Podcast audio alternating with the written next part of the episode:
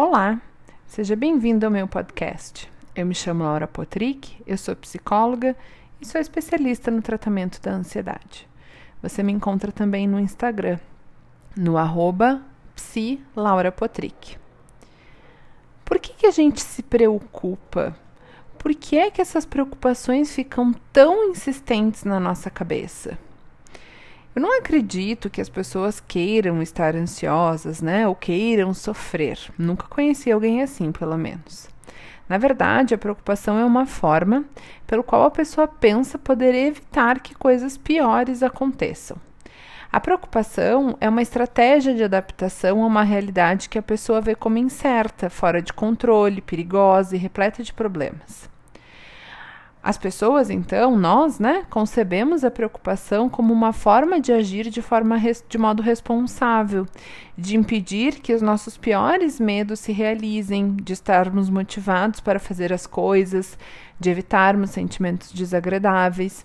E muitas pessoas acreditam estarem logo abaixo da superfície esses, esses sentimentos, né?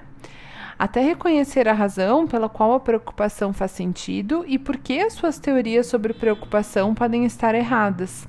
A pessoa pode ficar relutando em deixar tudo isso de lado. Então, vamos examinar cada uma dessas ideias do porquê nos mantemos preocupados mais de perto. A primeira ideia é que você acredita que a preocupação ajuda a resolver os seus problemas. As pessoas se preocupam e ruminam por achar que vão encontrar as respostas para os problemas. Acreditam que a preocupação vai prepará-las, protegê-las e impedir que coisas ruins aconteçam. Quando os pesquisadores perguntam o que esperam ganhar preocupando-se com coisas ruins, as pessoas costumam responder: talvez eu encontre uma maneira de resolver meus problemas, ou talvez eu descubra o que está errado. Outro motivo: você acredita que o mundo é perigoso e que não consegue lidar com ele. Você acredita que as coisas horríveis estão prestes a acontecer. Então, assim, você se preocupando vai impedir que isso aconteça. Os preocupados ficam atentos a informações ameaçadoras, como, por exemplo, sinais de rejeição, e interpretam informações ambíguas como ameaçadoras. As informações ambíguas podem ser algo como: não estou certo quanto ao que Carol realmente sente, mas aposto que ela não fala comigo porque não gosta de mim. As pessoas preocupadas ficam com as antenas ligadas em busca de ameaça. Veem perigo mesmo quando não existe e mantêm o radar funcionando, pois parecem estar sempre em tempo de guerra. Outro motivo é que a preocupação nos ajuda a não pensar no pior resultado possível.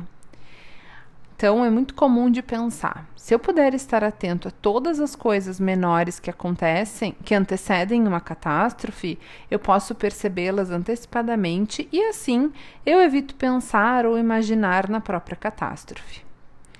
O quarto motivo é que a sua preocupação não te deixa sentir emoções fortes. Provavelmente alguém já te disse: você pensa demais. Não é verdade? Alguém já disse isso para você? Então, existem algumas verdades nisso. A preocupação é uma, é uma maneira de evitar sentimentos ao pensar demais.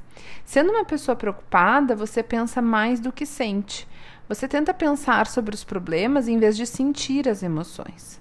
A preocupação é o seu jeito de manter isso na cabeça em vez de sentir o impacto emocional.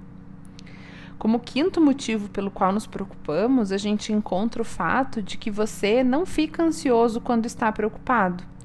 Enquanto você se preocupa, seu nível de ansiedade não aumenta. Pessoas preocupadas e despreocupadas reagem de modo muito diferente às ameaças. Quando os despreocupados observam uma imagem ameaçadora, sentem medo e seus batimentos cardíacos se aceleram. Então, diante da exposição repetida à imagem ameaçadora, a sua ansiedade diminui. Mas, para as pessoas preocupadas, o processo é bem diferente elas tendem a estar em níveis mais elevados de tensão na maioria das vezes. Assim, quando uma imagem ameaçadora é apresentada, o preocupado crônico não apresenta qualquer aumento. É como se ele estivesse experimentando como uma ameaça normal.